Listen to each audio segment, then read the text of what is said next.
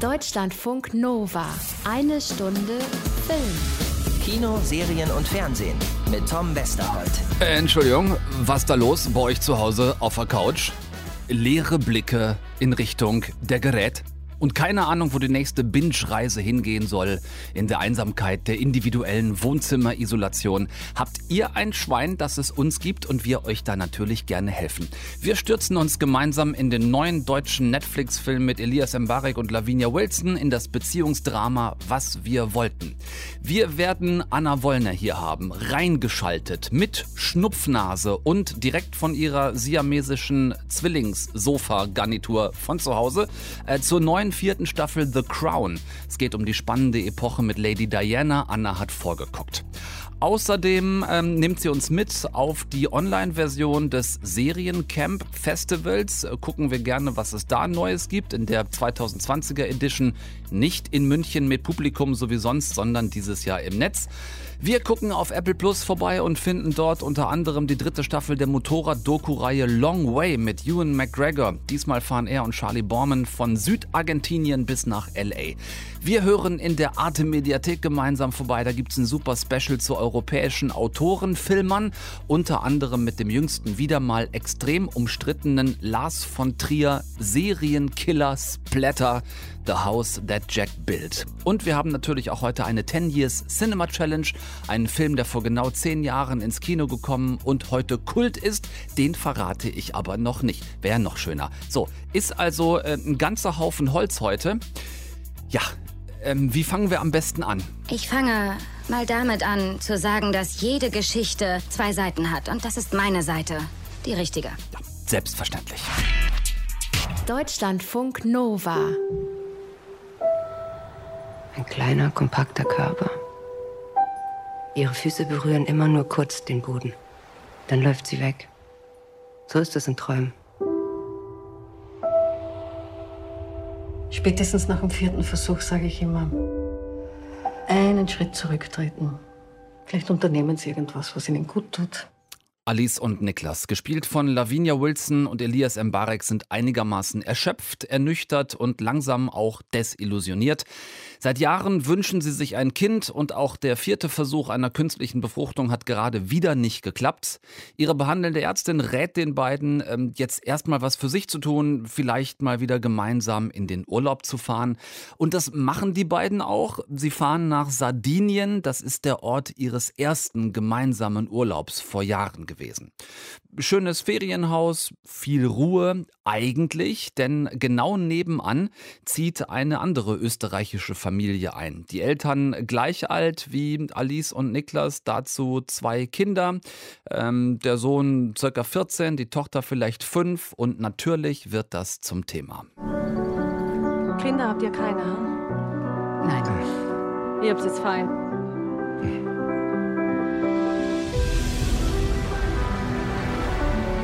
Wir haben auch ein schönes Leben verdient. Oder wir adoptieren. Nee, ich will nämlich ein eigenes oder gar keins. Ja, so ego bin ich.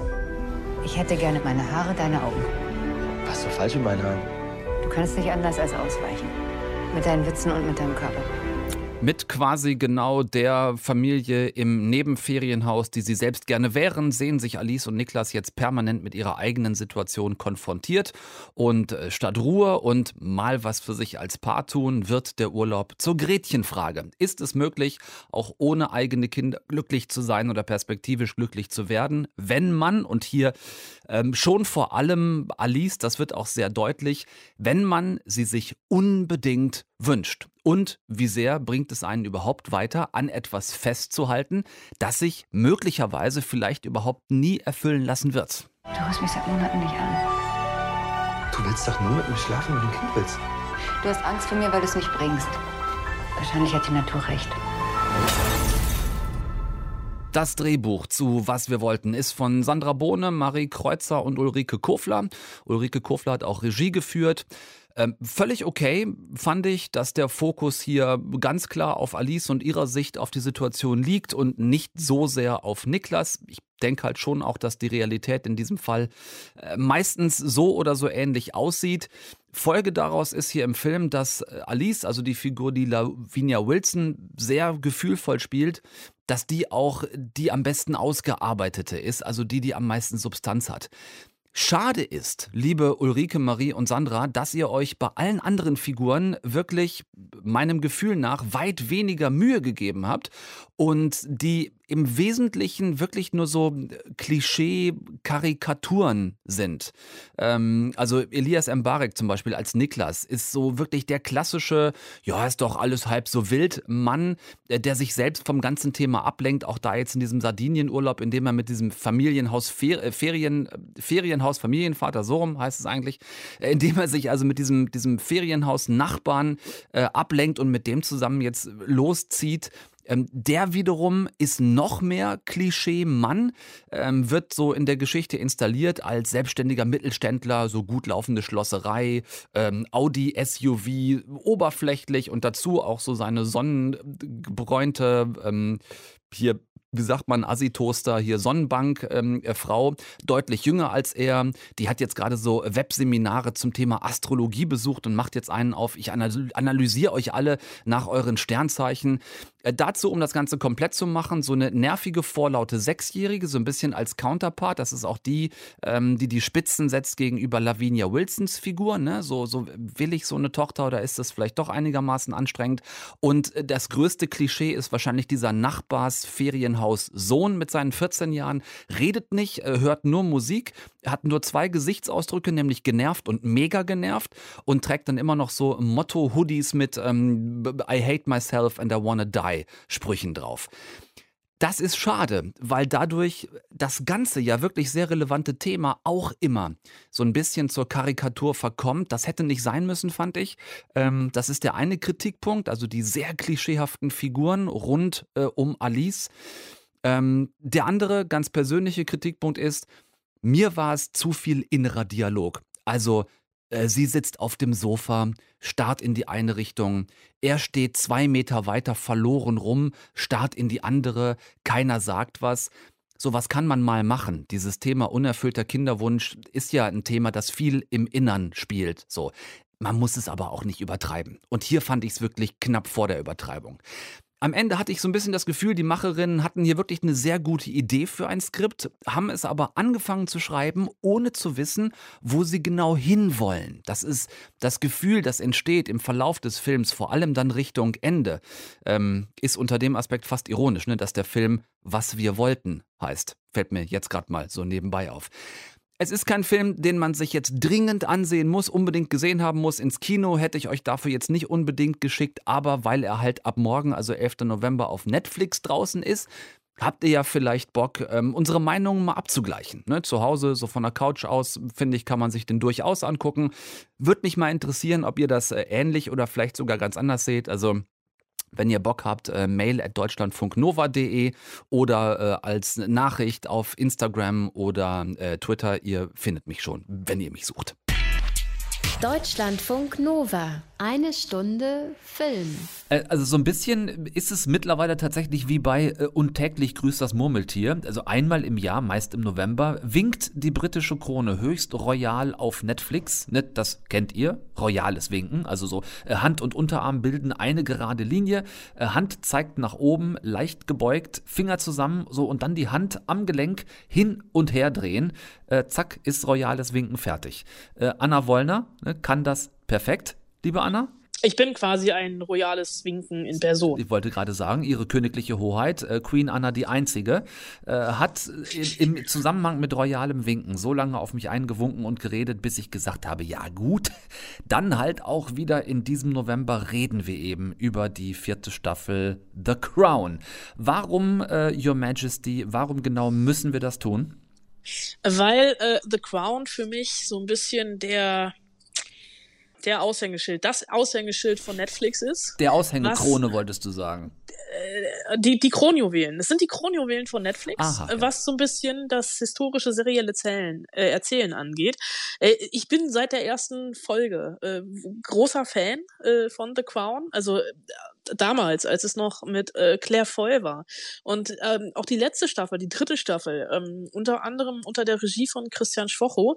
Ich habe tatsächlich so ein bisschen, ich bin im, im, im, im, im Königin-Fieber durch The Crown, weil hier wirklich einfach Peter Morgan es geschafft, zusammen mit seinem Autoren und mit seinem Rechercheteam britische Geschichte so aufzuarbeiten, dass ich beim Gucken parallel Wikipedia lese, um diese ganzen ähm, Verknüpfungen, Verbindungen, Intrigen im Königshaus, über das Königshaus, neben dem Königshaus auf ihre ähm, Korrektheit hin zu überprüfen. Weil ich, aber Olivia Coleman einfach auch eine Granate ist.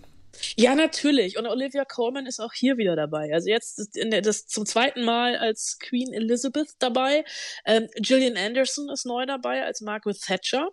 Und ähm, Emma Corrin ist neu dabei als Lady Di. Und da merkst du schon, wir bewegen uns mittlerweile auch auf der Zeitebene in einer Gegenwart, in der selbst ich schon auf der Welt war. Wir sind nämlich mittlerweile in den 80ern angekommen, beziehungsweise Ende der 70er. Da warst du schon auf der Welt, ich noch nicht ganz. Das halte ich für eine, eine infame Lüge, halte ich das. Ich bin, ja. äh, also ich bin ja quasi, ich bin ja also so eher so Jahrgang Mitte 90er. Ne? Ah ja, okay, stimmt. Ich, ich äh, Entschuldigung, dann kannst du dich natürlich noch an ihren Tod erinnern. Gerade aber so. wir, wir lernen jetzt endlich, wie Lady Di oder Diana, Princess of Wales, das Parkett betrat und sagen wir es mal so, das Königshaus, ähm, ja, da machte nicht jeder eine gute Figur. Diana ist ein unreifes Mädchen, das mit der Zeit seinen Kampf aufgeben und sich beugen wird. Wie es alle tun. Und wenn sie sich nicht beugt, was dann? Dann zerbricht sie. Ja, dieses Zerbrechen zeigt The Crown auch. Und ich finde hier wirklich ähm, das Spannende, dass ähm, Sympathien sich wieder so ein bisschen verschieben. Ne? Ich hatte zwischendurch in der zweiten und dritten Staffel mal sehr, sehr großes Mitgefühl mit Prince Charles, der mittlerweile jetzt in der vierten Staffel sich als riesengroßes Arschloch entpuppt oder zumindest so dargestellt wird. Und es sind hier wirklich einfach die Frauen, die im Mittelpunkt stehen. Es ist einmal natürlich die Queen, Margaret Thatcher habe ich schon erwähnt, Prinzessin Margaret, die jüngere Schwester von Queen Elizabeth, die gewohnt suffisant von Helena Bonham Carter gespielt wird und eben Diana und es ist wirklich wieder von der Ausstattung vom bis zum Storytelling ganz, ganz großes Serienkino. Ähm, es sind hier jetzt tatsächlich weniger die politischen Konflikte, natürlich ähm, diese Zänkereien zwischen der Queen und ähm, der eisernen Lady, aber äh, es driftet trotzdem nie in so ein Seifenopern-Ding ab. Zwei Staffeln soll es noch geben. Ähm, übernächstes Jahr. Das ist eine ganz, ganz bittere Pille, die ich hier schlucken muss. Mm, Erst ja. 2022 und dann hoffentlich 23 und dann, äh, ich glaube nicht, dass wir dann in der Gegenwart angekommen sind, aber irgendwann wird hoffentlich mal jemand aus dem Nähkästchen plaudern, ob die Queen Sonntag zum Binge-Watchen in den Buckingham Palace einlädt und die vierte Staffel The Crown guckt. Ja gut, das werden wir dann vielleicht erfahren. Bis dahin machen genau wir das, nämlich diese vierte Staffel von The Crown gucken. Ab Sonntag ist das auch für euch möglich und nicht mehr nur für äh, Queen Anna die einzige, habe ich dich, glaube ich, eben genannt. Ja, ich werde mir sofort Visitenkarten drucken ja, lassen. Ja, finde ich, steht dir auch absolut zu. Also ab Sonntag könnt ihr das auch tun und ja gut, ich sehe ein, äh, es war notwendig darüber zu reden. Ich bin überzeugt, liebe Anna, vielen Dank fürs Vorgucken. Äh, ab Sonntag bin ich dann auch einer von den Nachguckern.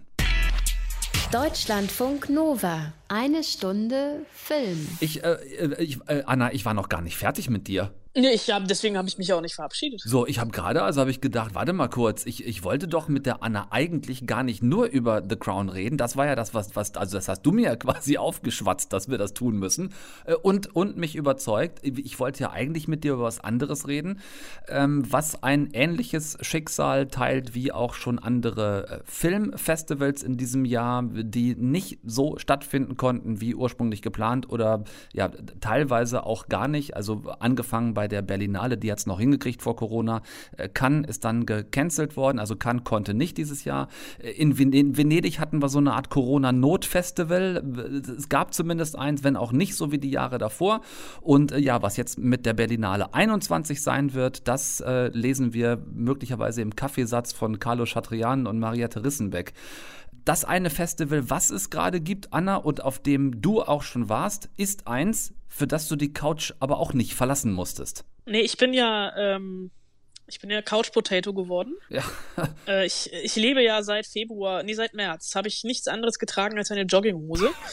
Insofern, äh, und habe Berlin, glaube ich, nur einmal verlassen, ja. ähm, wenn man Brandenburg nicht zählt. Äh, zählt und nicht? Ähm, zählt nicht, danke. Nee ich wäre sehr gerne nach München gereist diesen November, aber ach, weißt du, zu Hause ist doch am schönsten. So, Seriencamp ist das Stichwort. Kein Film, sondern, wie es der Name schon sagt, ein Serienfestival seit 2015.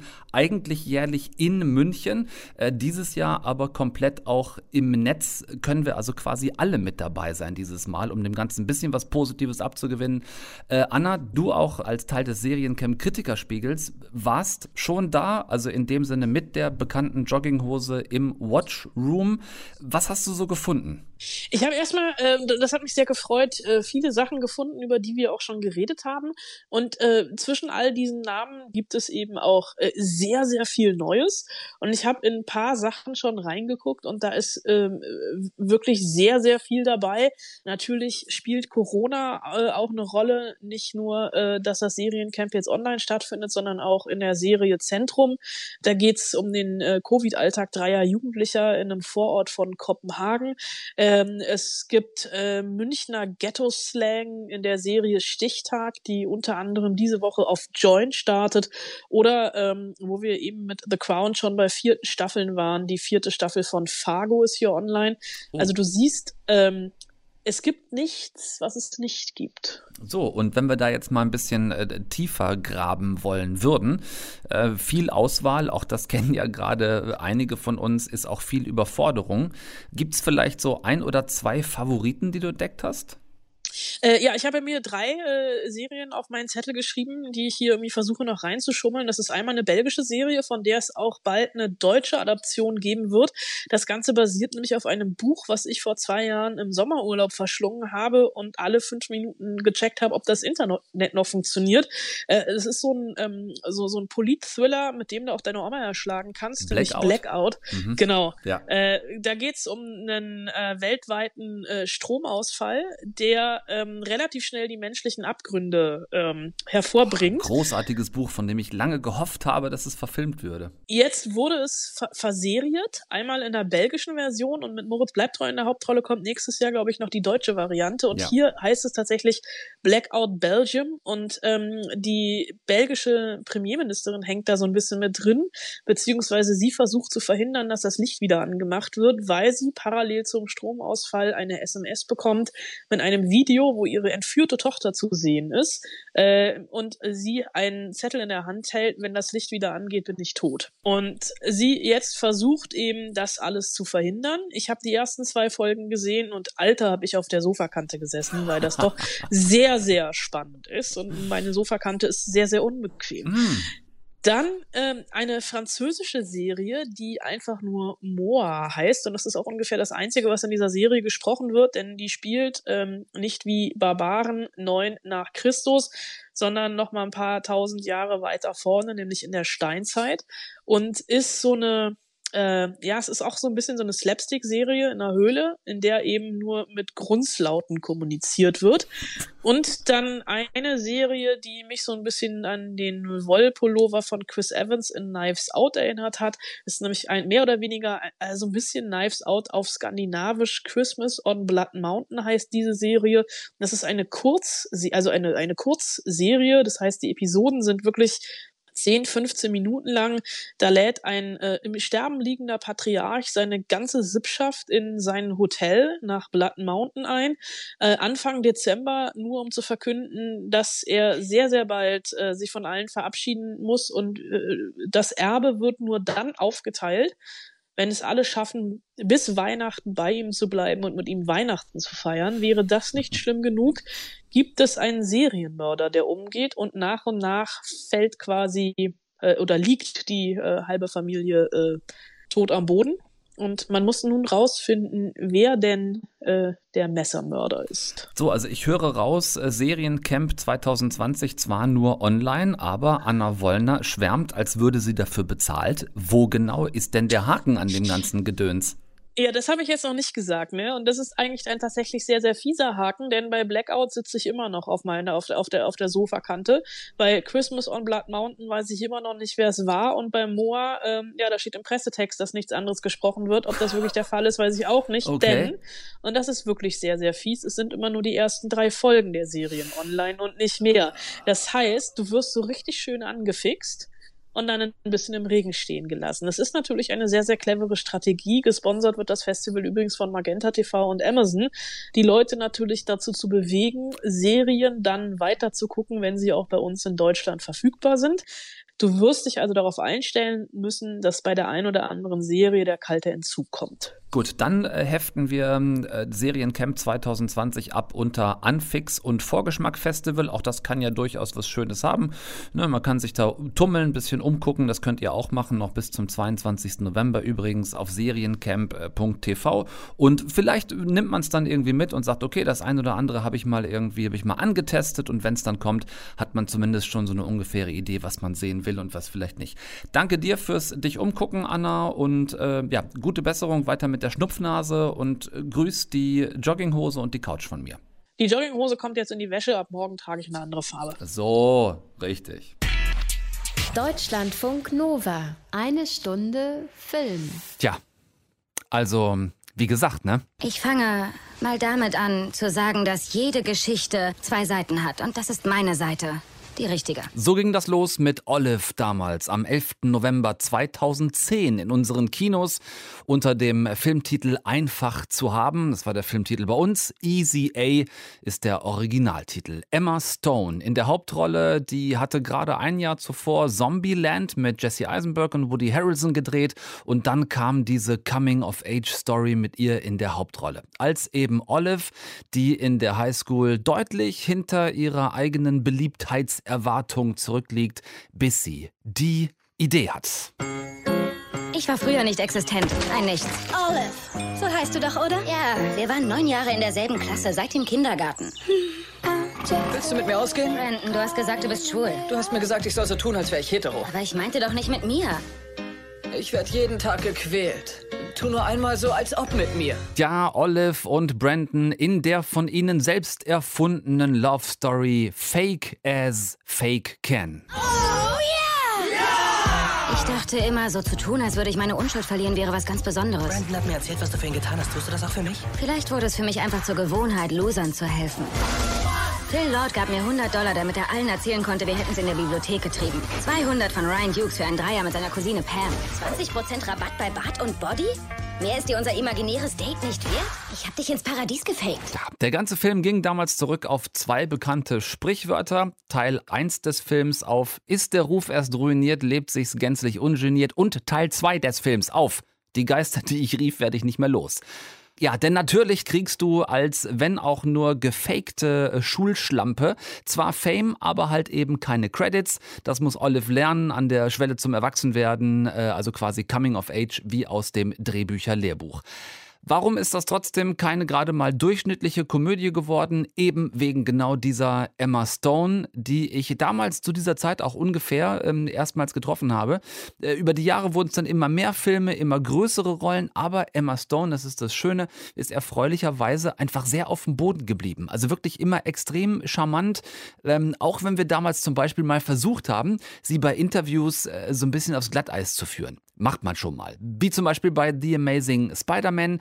Da haben wir so ein bisschen, ja, ich sag mal, sie schon ausgefragt nach ihrem Co-Star Andrew Garfield, der, äh, ja, okay, halt damals auch ihr Boyfriend war. Ne? Erst haben wir noch so ganz vorsichtig und allgemein so nach der Wichtigkeit von äh, gemeinsamer Chemie beim Drehen gefragt. Also natürlich auch mit, mit Andrew. Sie hat ja mit ihm zusammen gespielt in dem Film. During the audition, I mean, for sure, because we were able to um, improvise. Mark let us improvise a little bit, and it was very, you know, it was, the rapport was there, so it was pretty instantaneous, I guess. But it's been that way with a, with a couple movies, the Easy A auditions too, with Dan Bird and um, with Ryan Gosling for Crazy Stupid Love. In those audition, in those chemistry tests, you usually know pretty early on if if you know, that chemistry is there. Ist witzig, ne, dass sie auch genau da in diesem Gespräch Easy A erwähnt hat, über den wir gerade reden. Ähm, passt gerade ganz gut.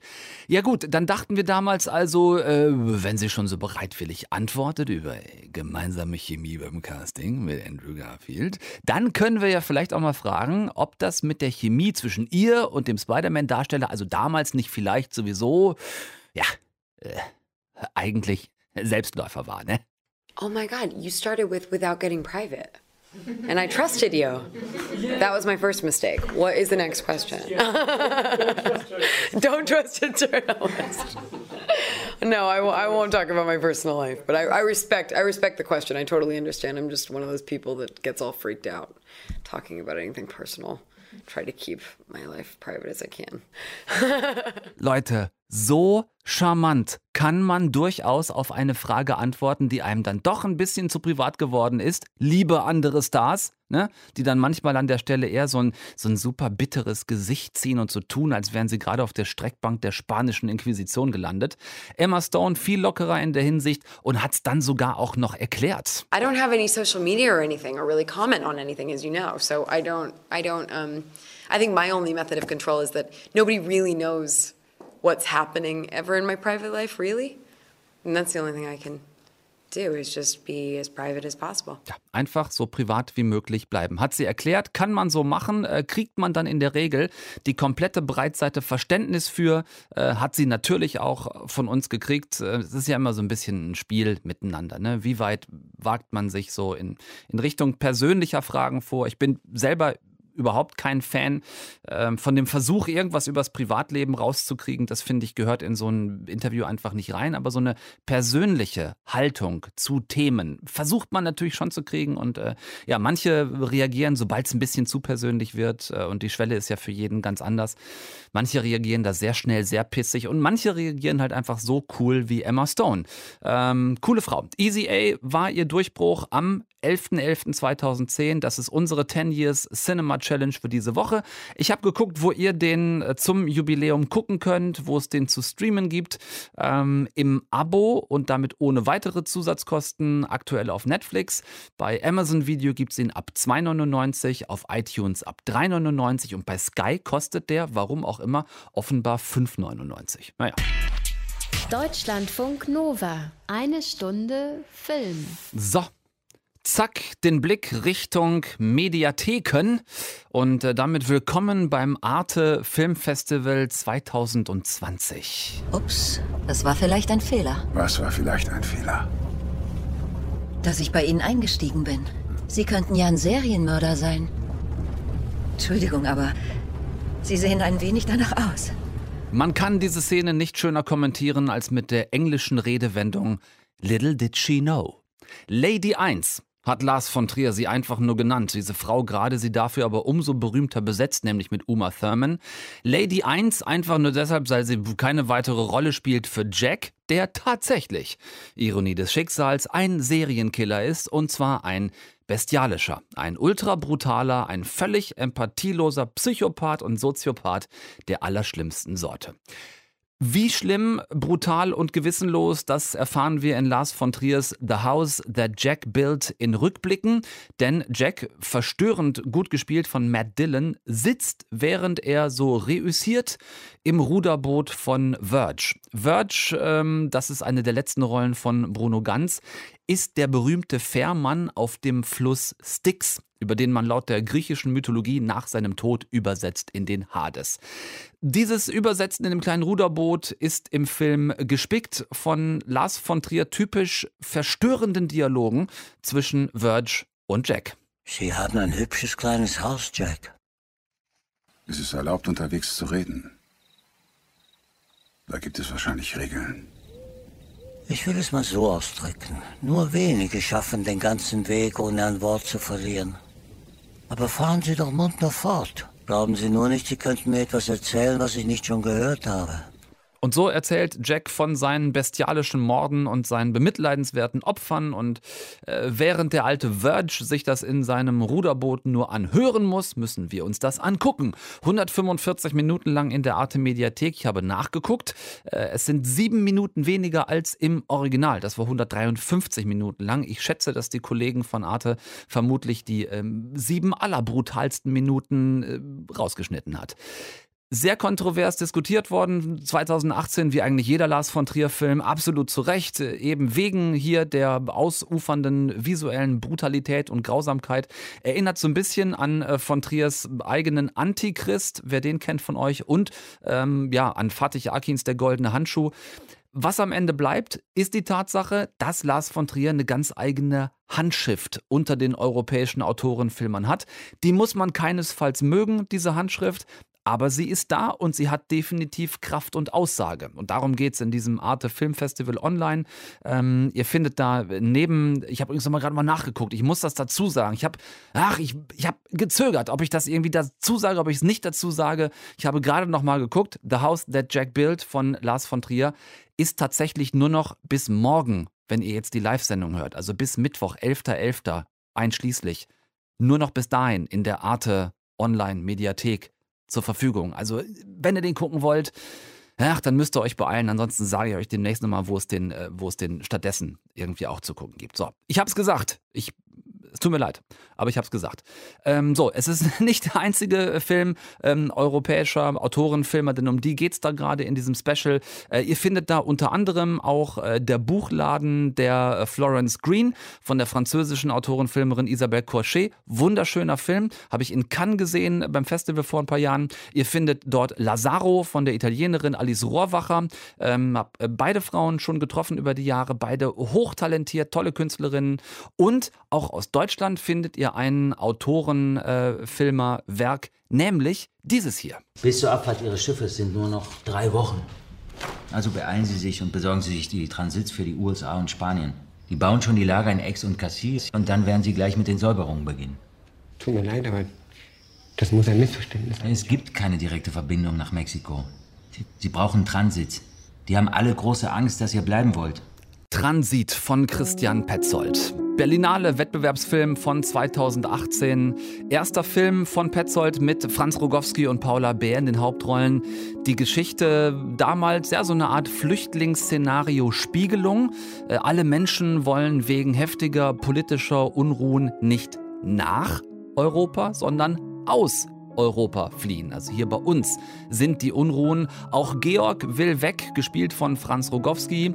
Ihm fehlen aber, wie gerade gehört, die nötigen Transitpapiere rüber nach Mexiko. Da will er hin.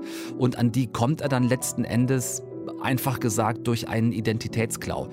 Das ist ein Film mit nicht nur einer, sondern gleich zwei Meter Unterebenen und das ist eine schöne Möglichkeit jetzt, denn im Vergleich zum Kino damals könnt ihr in der Arte Mediathek einfach auch mal anhalten zwischendurch oder mal zurückspulen. Äh, das kann, sage ich dazu, bei Transit durchaus weiterhelfen.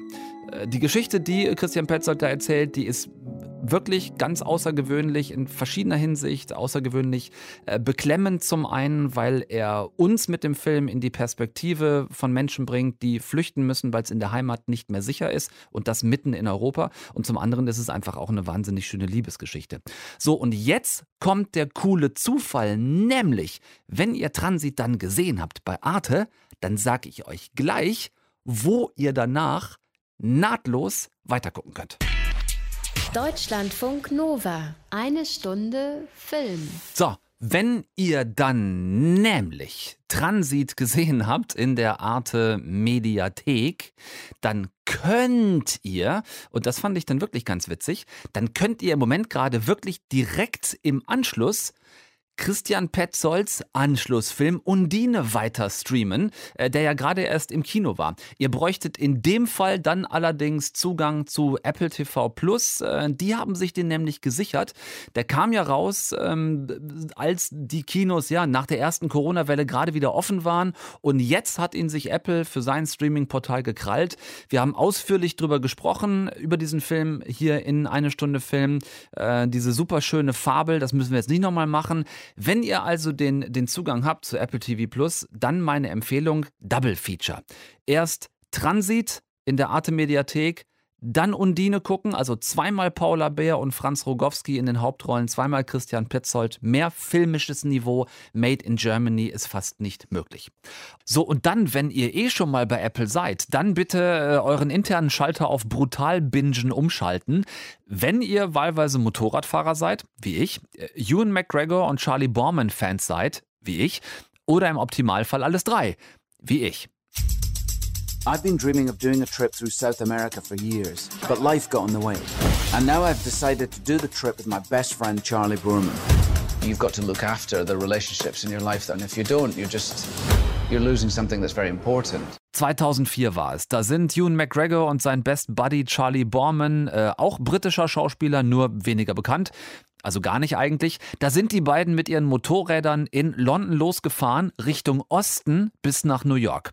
Ja, Richtung Osten bis nach New York, also durch Europa, durch Russland, die Mongolei, China, bis zur Beringsee im östlichsten Osten und von darüber nach Kanada, durch Kanada und die USA bis zum Big Apple. Über 30.000 Kilometer auf dem Motorrad, quasi eine ja, beinahe Weltumrundung. Das mediale Resultat dessen war die mega abgefahrene BBC-Doku-Serie Long Way Round. 2007 sind die beiden wieder aufs Bike. Es folgte Long Way Down. Das waren 24.000 Kilometer mit den Motorrädern von Schottland bis Südeuropa, übersetzen nach Marokko und dann komplett durch Afrika runter bis nach Kapstadt. Wieder mega BBC-Doku. Ähm, die zwei hatten, muss man dazu sagen, aber auch wirklich ein sehr cooles, ein witziges und fähiges Filmteam bei sich. Das war schon Hammer, was die in diesen Monaten dieser Reise da gedreht haben. Krasse Bilder, äh, tolle Story zwischen den beiden, also wirklich richtig gut gemacht. Dann gab es aber irgendwo, so will es die Legende, auch ein bisschen Beef zwischen McGregor und Borman. Äh, jahrelang war nichts mehr mit, mit ähm, ja, Riesenreise auf zwei Rädern. Außerdem lief dann ja irgendwann auch die Hollywood-Karriere von Ewan McGregor auf Hochtouren. Und erst jetzt, zwölf Jahre später, also nach der letzten Tour, 2019, eine dritte Reise. Long Way Up. Dieses Mal vom südlichsten Punkt Argentiniens bis nach LA. Auch wieder über 20.000 Kilometer, auch wieder drei Monate Drehzeit, aber mit einem entscheidenden Unterschied bei den Motorrädern. We'll ride 13,000 miles from the southern tip of Argentina all the way to Los Angeles. 150 miles every day is a long way to go. And if that wasn't enough of a challenge, we wanted to see if we could do it on electric motorcycles. I think it's the future electric. You'd be the first people to go this distance charging as you go. Oh my god, it's so great, isn't it? Oh, uh oh, the power's just gone. So versteht mich nicht falsch, ihr Häschen. Ne? Ich bin wirklich keine Umweltsau und kein Verbrennungsmotor-Fetischist. Aber, Leute, mit einem E-Bike vom fast Südpol bis nach LA, quer durch Südamerika, da weiß ich doch schon vorher, dass das mit dem Böcke aufladen zwischendurch echt eine ziemliche Vollkatastrophe werden wird. Ich kürze das ab. Äh, zehn Folgen der Tour sind jetzt raus auf Apple Plus TV. 15 werden es, glaube ich, insgesamt. Jeden Freitag gibt es eine neue. Die ersten vier habe ich bisher gesehen. Zentrales Thema bisher ist, wie weit schaffen es die Akkus unserer extra von Harley Davidson gebauten E-Bike-Prototypen überhaupt? Ja, maximal so 100 Kilometer sollen gehen, klappt aber fast nie, weil die die Teile in Südamerika halt nirgends vernünftig geladen kriegen. So, und bei jeder Etappe geht's bisher immer nur darum, wann geht's los, wie weit schaffen wir es, wann kackt der Akku wieder ab und wo können wir die Dinge halbwegs chargen. Mich nervt das deshalb so tierisch, weil der Reiseaspekt bisher wirklich komplett untergeht, da die beiden immer nur so über technischen Scheiß rumnöhlen. So, ich meine, die sind jetzt beide auch nicht mehr Anfang 30. Und dann, und das war der größte Witz, dann gibt's halt immer wieder im argentinischen Nirgendwo überhaupt keine adäquate Stromquelle zum Laden und dann muss echt so ein Truck ankommen mit einem fetten Dieselaggregat, das dann stundenlang durchmöllert, damit die ach so umweltfreundlichen E-Bikes geladen werden können. Ja, mit Strom aus einem fetten Dieselaggregat. Mein Blutdruck, ihr merkt es. Warum gucke ich das trotzdem weiter? Ganz einfach. Äh, Ewan McGregor und Charlie Borman sind zusammen wirklich immer noch unschlagbar auf diesem Best Buddy Reiseniveau. Ähm, wie die zwei sich durch äh, ja, so eine zigtausend Kilometer Motorradtour auch immer wieder beißen, auch durchbeißen müssen. Das macht Bock. Und ähm, da ich die Produzenten, die Kameraleute und Regisseure kenne, das sind dieselben wie von den ersten beiden großartigen Touren, weiß ich, da werden quer durch den südamerikanischen Kontinent auch noch richtig geile Bilder kommen und nicht nur wie bisher in den ersten Folgen äh, staubige argentinische Schotterstraßen in völliger Einöde. Also auch das war bisher nicht die große äh, optische Befriedigung. Ähm, ja, und außerdem, soweit ich das äh, bisher sehen konnte, ohne was zu spoilern, äh, glaube ich, es wird auch wieder mal nicht alles nur völlig harm- und gefahrlos ablaufen. In the middle of the night, things just go around your brain, don't they? I have real fear. I don't want anyone to get hurt. They just roll around. I'm not gonna make it. Towing somebody on a bike is dangerous. What if the bikes don't work? What if we can't charge the bikes? What if it snows tomorrow? Wenn ihr ähm, die Long Way Doku-Touren bisher noch gar nicht kanntet, mein Tipp, guckt sie alle. Long Way Round, Long Way Down, halt auf. Richtigen Motorrädern? Hihihi. Hi, hi. So, und jetzt halt aktuell Long Way Up auf Apple TV mit diesen etwas äh, peinlichen äh, Staubsauger-Sound-E-Bikes. Äh, Guckt es euch an, wie gesagt, äh, also gerade für die ersten beiden verbürge ich mich, die habe ich gesehen, die ersten beiden Touren, mega tolle Dokus. Damit soll es genug gewesen sein für heute, die Damen und die Herren. Der Fatih kann nicht mehr. Ich habe mich wirklich wund gequatscht heute. Es gab aber auch, es gab aber auch so viel zu erzählen. Macht's alle gut, bleibt gesund, bitte. Ich meine das wirklich ernst äh, und guckt aus Versehen, auch im Sofakoma, nichts was ich nicht auch gucken würde. Nächsten Dienstag gibt es Nachschub, versprochen. Tom Westerholt out für heute. Ich muss äh, jetzt fix, kurz, gerade auf die Uhr gucken, ja, schaffe ich noch. Kurz nach Washington äh, muss diesen orangehäutigen Irren mal kurz aus dem Weißen Haus zerren, aber ich beeile mich. Lasst es euch gut gehen und äh, goodbye. Ich buchstabiere das an diesem denkwürdigen Dienstag vorsichtshalber. Goodbye schreibt sich T-R-U-M-P. Tschüss zusammen. Deutschlandfunk Nova. Eine Stunde Film. Jeden Dienstag um 20 Uhr. Mehr auf deutschlandfunknova.de.